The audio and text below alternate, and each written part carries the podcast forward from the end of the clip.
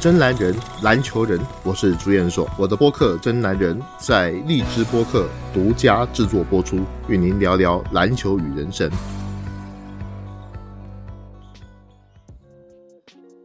欢迎各位来到这一期《真男人》的节目，我是朱彦硕。那么我在这个节目呢，已经介绍了若干啊，现在 NBA 可能年纪稍微大一点，但是也已经有点成就的一些资深的球员。那今天一样，照例的，我带着我的小徒弟 Helen 来上到我们节目。Helen 跟大家打声招呼。Hello，大家好。今天 Helen，今天我们要介绍的是哪一位球员？威斯布鲁克嘛。啊，威少。嗯，这又是 NBA 的一个争议的一个球员。对，但是他最近在对战步行者队，然后他已经拿到了三十分的分数，还有二十次的助攻和十多个篮板球，然后三双。哦，对。然后他这个场均三双的实力可谓是史无前例，再加上他以前啊赛季又拿过三次场均三双，那您觉得他这样的一个实力到底是怎么做到的呀？这首先呢，我们要先了解一件事情了哈。前几天对步行者对威少他所拿到的一个数据是 NBA 史上第一个，嗯，拿到三十五加三十五分以上。然后有二十次助攻，然后又有十多个篮板的那个场均三双的一个成绩。当然呢，这会引起一些话题。我也看到说，最近啊，这个美国有一位知名球评叫 Stephen A. 史密斯，又在喷威少说：“啊，你再拿三双拿再多，你这些数据都是没用的，反正你也没办法赢球。”可是威少也是很硬气啊，就回怼回去。不管怎么讲，就是说，刚刚黑人也提到了，嗯。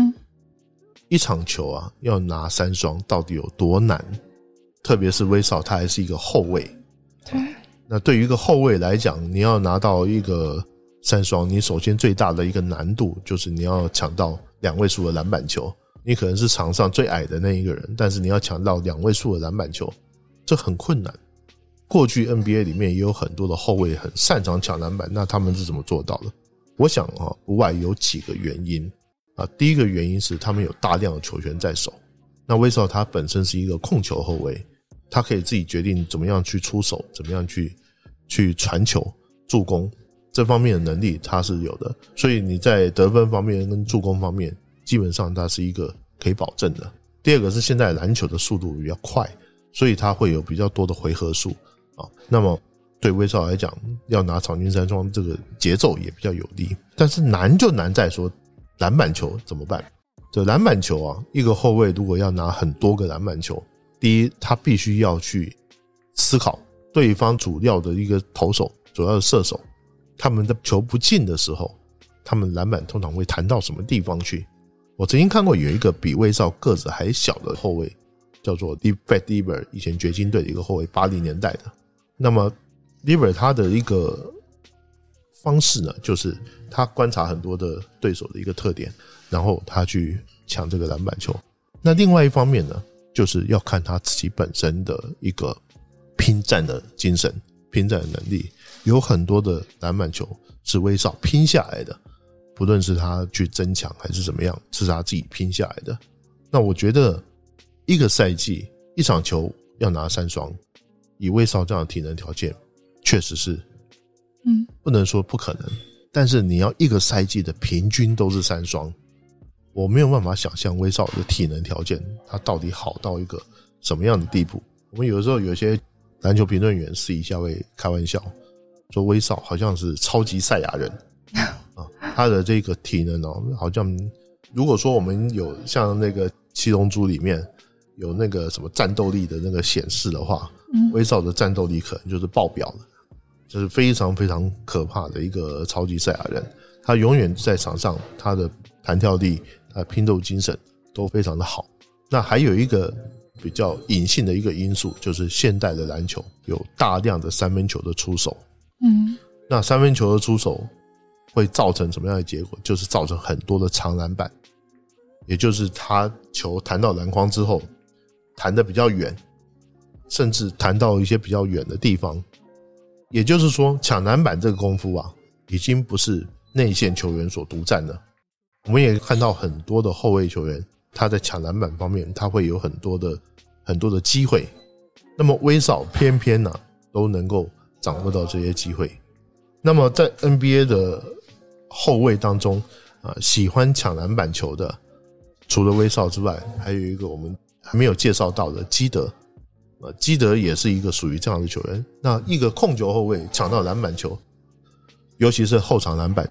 就是俗称的防守篮板的时候，他有什么好处？他可以直接发动快攻，他不用经过一个倒手，他就可以直接做第一步的一个快攻。有的时候呢，你可以看到威少跟他的队友在抢篮板的时候，队友往往会让给他。那么这也是威少篮板多的一个原因。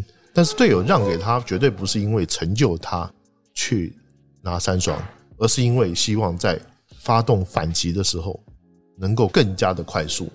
这点我觉得是威少为什么能够拿场均三双一个非常重要的一个原因。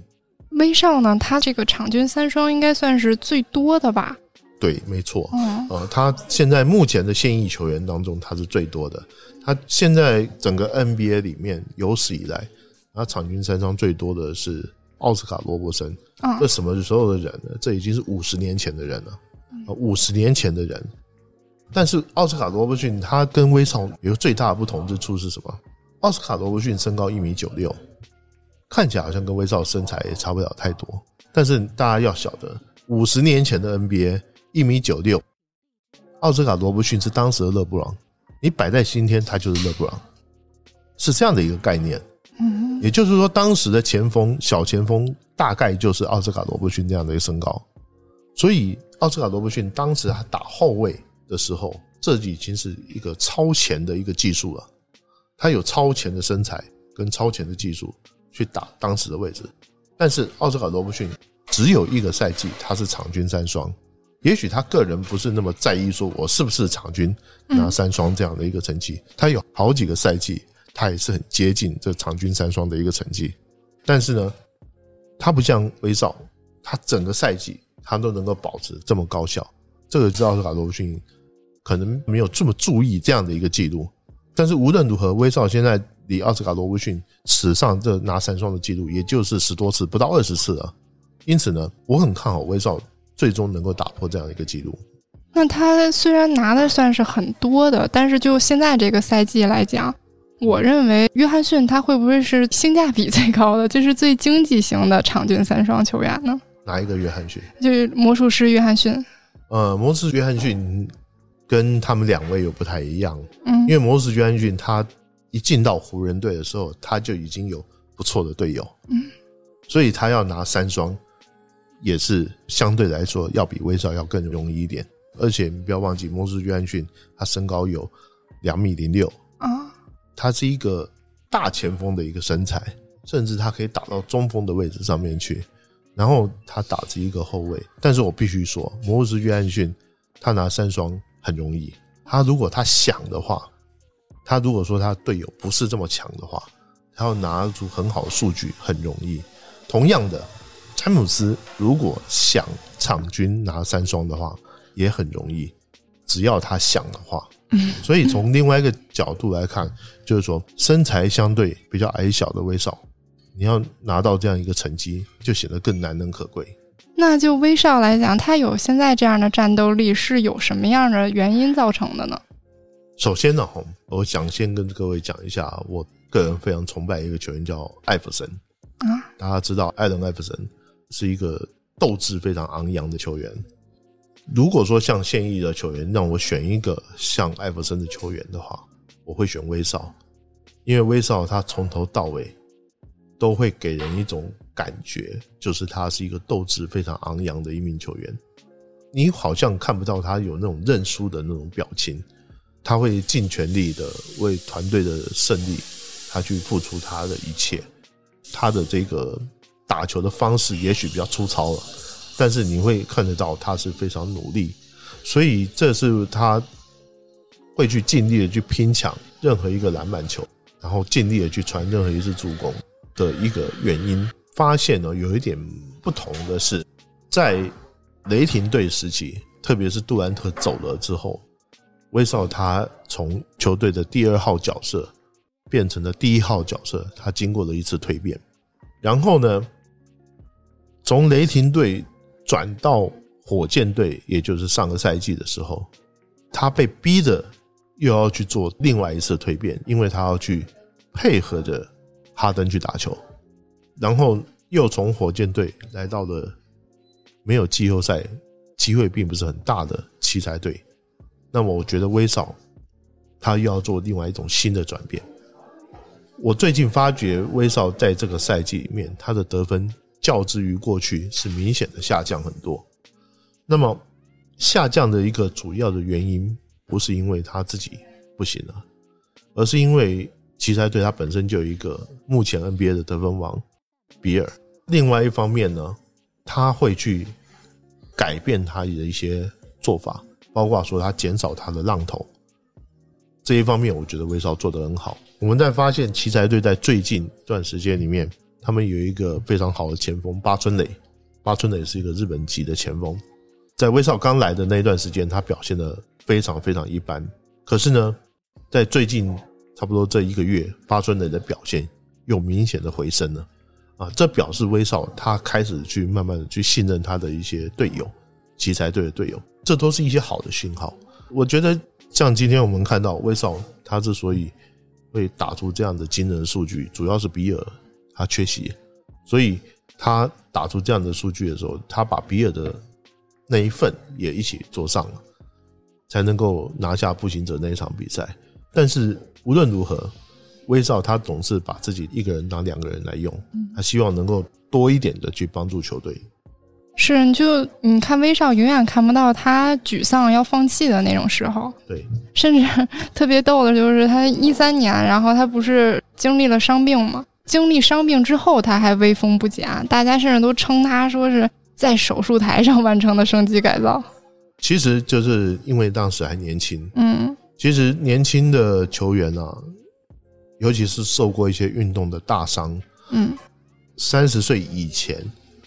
能够早治疗，我我觉得大部分的医生都会建议你早点手术，啊，因为你早治疗早恢复，嗯，年轻一点你可以恢复的过来，嗯，呃，我们读了还记得七六人队的中锋恩比德伤的比威少还更重，甚至两个多赛季都没打，但是呢，他也是熬过来了，所以在很多的时候，不是说他不能打，而是说他不能够这么带伤打。啊，你越带伤打，你伤就越好不了。那威少前面有讲说他像是超级赛亚人的，嗯，也有说他是忍者龟嘛，啊，但是呢，不管这些称呼到底是指什么，简单的一句话，他不像一般的运动员来的那么脆弱，他比更多篮球的运动员在整个精神力方面、身体方面更为强韧。你经常可以看得出他有非常高速的突破，然后。跳起来暴扣这样的一个表现，这都是我认为威少他到现在为止，我还看不到他比较衰弱的那一面。所以这就说明威少他是一个特别善于用自己身体的这样一个球员。这个我是认为是对的。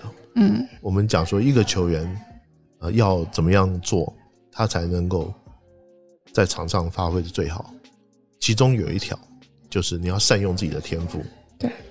你如果你的天赋很好，你就应该要好好用你的天赋去压制对手。嗯，身体条件、体能条件同样是一个球员的天赋。我们这么想，嗯，姚明身高这么高，如果他在篮下他打不了一个两米的球员，我们会怎么样？嗯，我们会嘲笑他。对，对不对？嗯，这因为你这么高，然后你在篮下对手那么矮，你还吃不下对手。你就是等于是没有善用到你的天赋，但是如果他吃了对手，我们又会说啊，他就是身高高而已，卖高，嗯，他也就是高而已。事实上是这样吗？我觉得不是。能运用天赋就是球技上面的一种表现。詹姆斯是我见过篮球史上身体天赋最好的，嗯，詹姆斯也是篮球史上最善于运用他身体天赋的。也就是他的身体的强壮，他的速度，他的力量。同样的，在中锋里面，我们可以找到奥尼尔这样的一个例子。在后卫里面，代表人物就是威少了，因为他们都很擅长用他自己身体上面的特殊的这种爆发力，来达成他们在篮球场上的目标。对，跟他相同位置的后卫，要是比他高的就没他快，要是比他矮的就又没有他这个身体素质。对，没错。嗯，那您觉得，就是他虽然身体素质非常好，他的战绩也不错，但是带队能力却不是很好，这是为什么呢？黑了，你有读过 NBA 嘛？对不对？嗯。那么，我们用一个比较商业化的方式来说。如果我们把一支球队比喻成一间公司的话，威少就好像一个中小企业的老总。那么，一个中小企业的老总，他从无到有，嗯，从他白手起家到他创造一个公司，他好像什么都会，他业务能力也会，开发也会，会计也会，然后呢，这个各种各种的，嗯，HR 人事方面他也要。就像一个小公司的老板，哎，小公司的老板，而且这个老板还特别行的那一种。嗯，那么这种老板呢，会有一个缺点，他很强，可他的手下看起来都不那么强。这个老板在的时候，这公司的运作没问题；万一老板不在呢？就光杆司令了。老板不在的时候，你可能下面人就开始乱了。嗯。可是，如果你看那些大公司的时候，老板一定是最强的吗？不见得，会强的一定是他各个部门的人都有一个很强的。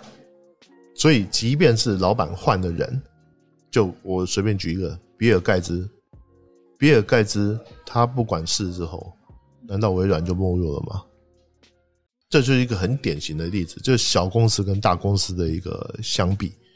那么，威少。也有类似的一个情况，威少也会有表现不好的时候。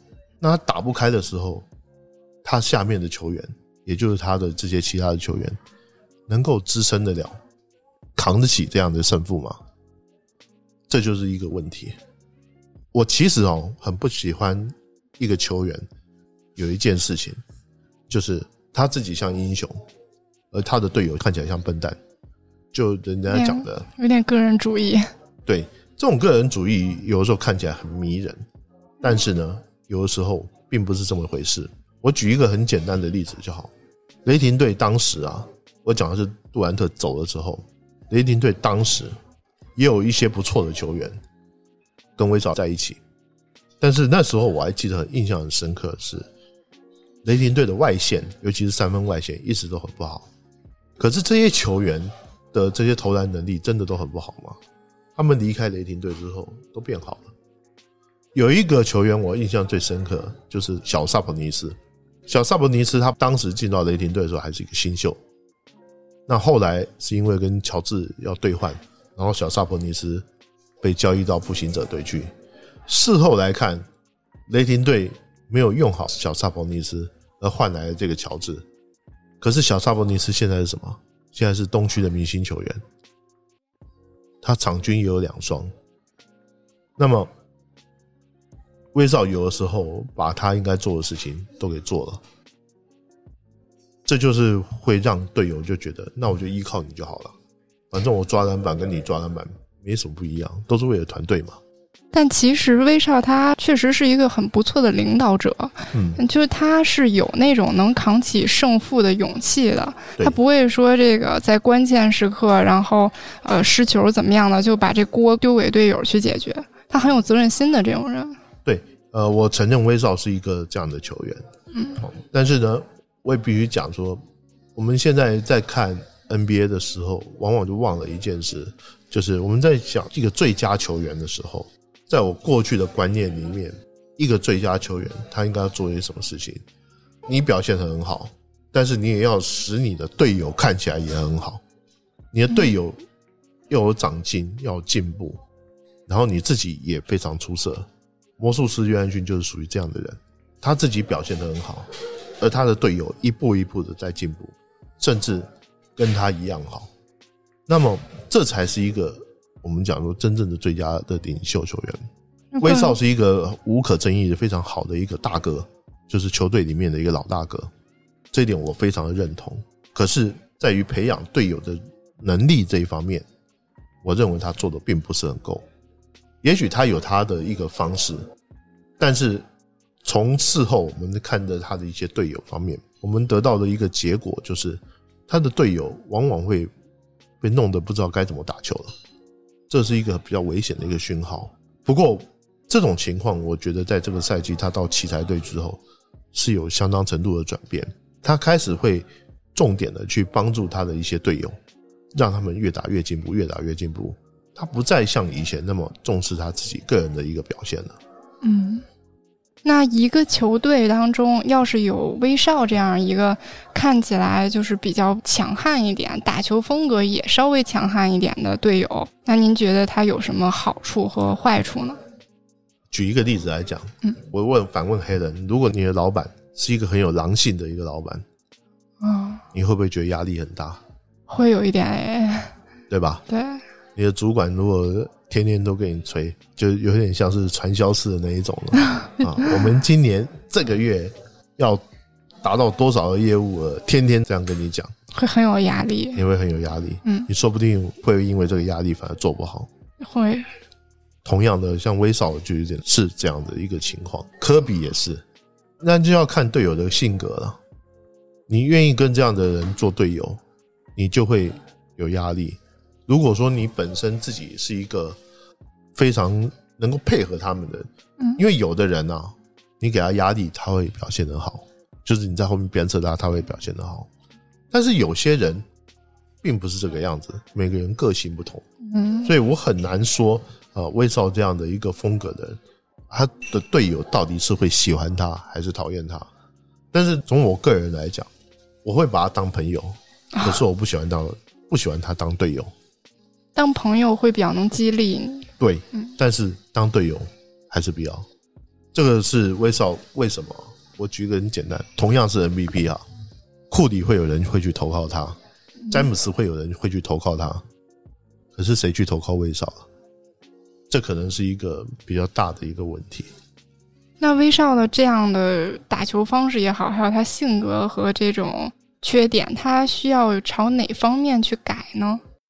啊，我觉得威少现在因为年纪已经不小了，嗯，也三十多了，虽然还没有到说绝对的一个不能打的一个地步，但是我觉得威少要开始去考虑一下，他后面的赛季要怎么做。其实像威少这种体能条件好的球员，过了一定的岁数之后，他去调整他的打法，这种例子并不罕见。比如说像我们过去看到的温斯卡特。卡特就是一个很典型的例子，当年的空中飞人，Air Canada，然后呢，到了晚期职业生涯的晚期，变成一个三分的射手，这也是一个非常好的一个转变。所以卡特扎扎实实打到四十三岁才退役，其实还能打哦，啊，不是不能打。那威少现在是三十二岁，他这种打法肯定是身上会有一堆伤病。不管他是有没有全好了，你年纪越大，你的有些大问题、小问题慢慢会显现出来。所以我个人希望威少他的打球方面，他有两点要改。其实这个我在几年前我就讲过，第一点就是你的失误一定要降低。威少打球太过大而化之，就今年这个赛季，他一场球还失误有五次，五次是一个什么样的概念呢？我们在评断一个好的控球后卫的时候。我们讲有一个指标很重要，就是助攻和失误比。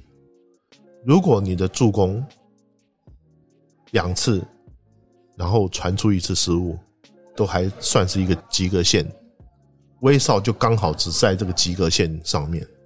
所以以一个控球后卫的标准，虽然他的助攻数很多，但是他的失误数也一样很多。所以我绝对不会说威少是一个非常优秀的控球后卫。你的失误这么多，把你在助攻方面的表现基本上都赔掉了，这是第一。第二个是，他要减少浪头。当然，我觉得这一点他有在改变。他在最近这一段时间，他有在改变。但是他减少浪头的同时，他也要增加他的三分球的投射。威少的三分球投射一直以来都是一个问题。我记得在今天看那个史蒂芬 A. 史密斯这个著名的球评在喷威少的时候。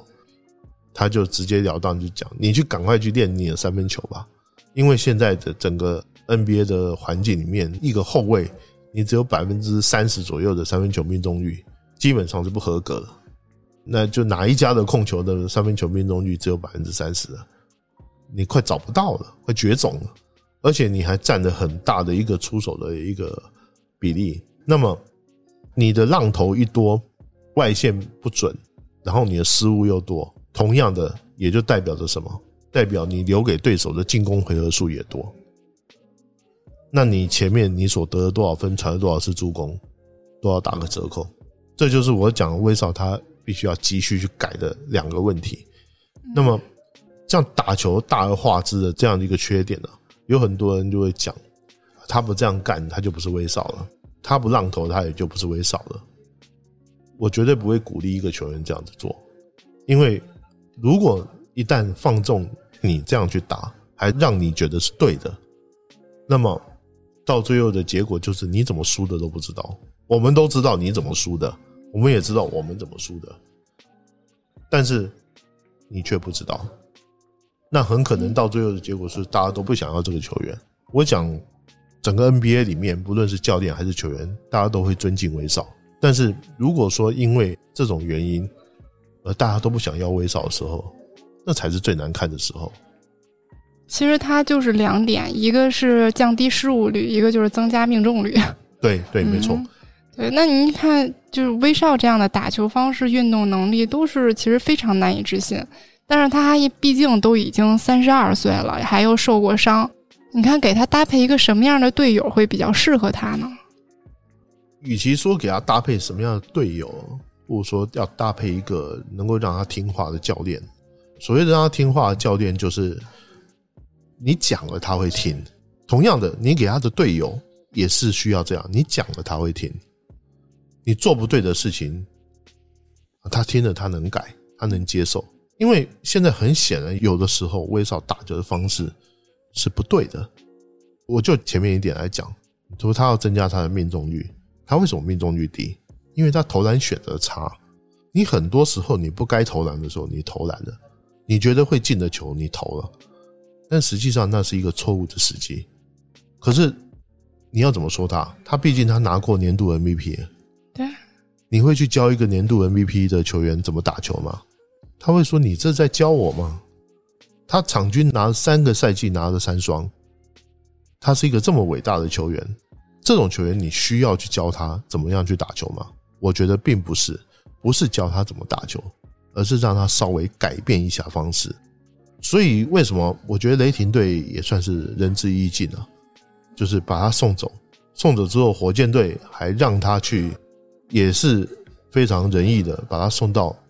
奇才队去？为什么奇才队有一个他刚进到 NBA 里面就一直带他的布克斯教练？嗯，当时是雷霆队的主帅。那布鲁克斯等于是威少他的成长期，他就只带着威少。那威少会听他的话。相对来说，之前带威少的那个雷霆队教练多诺万，多诺万就让我觉得有点纵容了。多诺万没有错。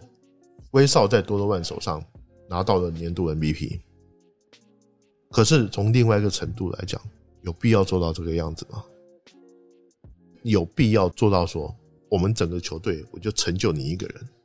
嗯，我觉得没有必要。如果一个球队啊，教练呢，教练他固然在某种程度上面，他要跟他的明星球员，尤其是主要的王牌球员来做妥协。但是没有妥协到这种地步的。当然，我不相信多多万有些事情不会讲啊。但是呢，威少也许没有听进去，也说不定。所以呢，你给他配怎么样的一个队友，我觉得都没用。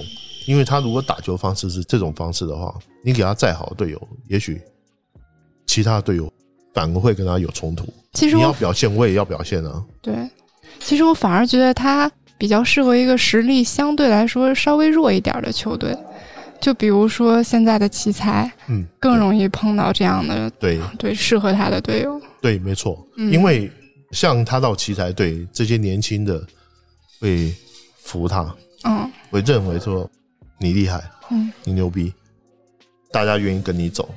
那这个时候，他要自己要转变成另外一种领袖的角色，就是没关系，跟哥走，哥帮你成长。嗯，啊，类似像这样的一个情况，但是呢，他又不能够越过那条线，说你的事情哥都帮你照顾，你不能做，我哥都帮你做了。他如果说他做到这样的地步的话，那他到哪里去他都不会成功。他一定要去培养出能够帮助他的这些羽翼的这些球员。嗯，我觉得这才是威少现在存在在整个篮球圈里面的一个最大意义。那就现在这样来看，威少他还有可能拿到总冠军吗？我觉得很难。嗯，如果说按照我们刚刚所讲的那种方式，我觉得很难。主要难在哪里呢？第一个，威少他签了一份大合同。嗯，这份大合同走到二零二三年。他年薪都是四千多万，谁愿意花那么大的钱去把威少找去？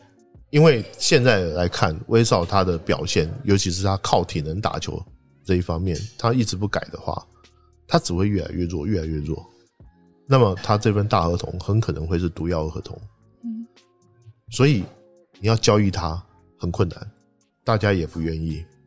第二个就是刚刚你也讲了。他这种方式，只有在稍微弱一点的球队，他会有比较自在、比较大的空间去发挥。那么，你既然是实力比较弱的，你当然就不可能会变成像篮网啊、像湖人那样，能够找到那么多愿意带枪投靠或低价投靠的这些自由球员来去帮助你。这是威少现在比较麻烦的地方。但是呢，我个人呢。不会以说他是不是能够拿到总冠军来去否定他，我只能说他拿不到总冠军，也许有他个性上的一些缺陷，有他球技上的一些缺陷，但是呢，这一点都不妨碍他是一个伟大球员的事实。那最后其实也是威少他最打动我的一点啊，因为毕竟女人她就稍微重感情一些，就是说他每一次打球都会带一个手环，或者是在鞋上写着 KB Three。就是他之前的一个队友，然后他就觉得那个队友之前对他帮助很大，然后对他的感触很大，就觉得写在上面能更激励他打球。我觉得这种情感挺打动我的，反正啊，这就是我前面所讲，我很喜欢他当朋友啊，但是我不会想他当队友哦。其实威少还有一点令我非常感兴趣的是，威少也是一个时尚达人。虽然我这个人呢，对于什么潮牌啊那种东西不是很了解，我也没什么兴趣了解。我已经不在这个年纪了，我也不太理解他那个潮到底是怎么个潮法。但是呢，我觉得威少大体上给世人的形象还是一个比较有趣的。嗯，包括说他也是一个时尚达人，这也许是他退役之后他可以去发展的一个方向啊。另外一方面呢，他也很爱家。嗯，我觉得这一点都是非常棒的。他对于社会公益，他也非常的重视。就连当初他离开雷霆队的时候，我觉得他也不是说真的不喜欢雷霆，不然他也不会这么留下来。整个来说，我觉得威少还是有他心里面的那一种，应该算是说孤胆英雄的那种气质。他不是说。我不行了，我就去找人去联手啊，或者怎么样之类的。这一点我很欣赏。他就是以前没进 NBA 之前，哎，有人罩着我，我就一辈子记着你的好。然后进来之后呢，他就是哎，我有这能力了，我会更好的去对我下面的新的球员。对，其实我们要了解说威少他为什么会进入到 NBA，其实多少有一些意外的过程。我可以稍微讲一下哈。原来威少他大一进入 NBA 的时候。他是进 UCLA，嗯，但是他不是主力，他们主力的后卫叫科利森，啊，德伦科利森，后来也进了 NBA，呃，进了 NBA 之后打保罗的替补，曾经一炮而红，也在 NBA 混了很长的时间，但是科利森打到球季的一半的时候受伤了，然后就把这个大一的威少叫上来顶替了这个科利森，就没想到威少一炮而红，越打越好，越打越好，然后。一下子就变成了一个选秀大热门。那么威少进入到 NBA 之后，他成就当然是远远超过他这个学长克利森的，因为你的体能条件各方面都很进步嘛。那我个人在看威少一路这样子走过来，我觉得他的心智的成熟度，虽然成熟的没有那么快，但是毕竟他也是一直不断的在成熟，他是有进步的。我很尊敬威少这名球员，不管说外界哈对他的评价是什么，我一直都很尊敬他。那么他的球技，我们当然是可以评去去去说的。我不喜欢他的这处理球有的时候太过粗糙，这种粗糙程度就好像是拿着那个砍柴刀去切鸡肉的那种感觉，你当然会切不好，会切的坑坑巴巴，或者把肉给切烂了，那种感觉。我希望说他能够在很多方面做更细腻一点，然后这样他可以在整个篮球职业生涯里面走得更久。你刚刚说他什么时候能够拿冠军？也许在。他的这个大合同走完之后，他有机会去加盟到一个比较强的球队去当配角，然后去拿冠军。但是你要做到这一点，也得等到他整个心态上面有一些比较明显的变化之后，他才会去做这件事情。那整个来说，我觉得威少，我还是会认为他是一个绝对会进篮球名人堂的球员。嗯，那很多人也有曾经跟我提到说。威少拿到 MVP 的那一季是不是有点不公平？我要告诉各位，奥斯卡罗伯逊是在一九六二年拿到场均三双的那个赛季，一九六二年到后来的威少是时隔了五十多年才有人再达到这样一个记录。他不拿 MVP，谁拿？谁有资格拿？因为这个记录曾经被认为是 NBA 史上最难达到的一个成就。因此呢，我相信。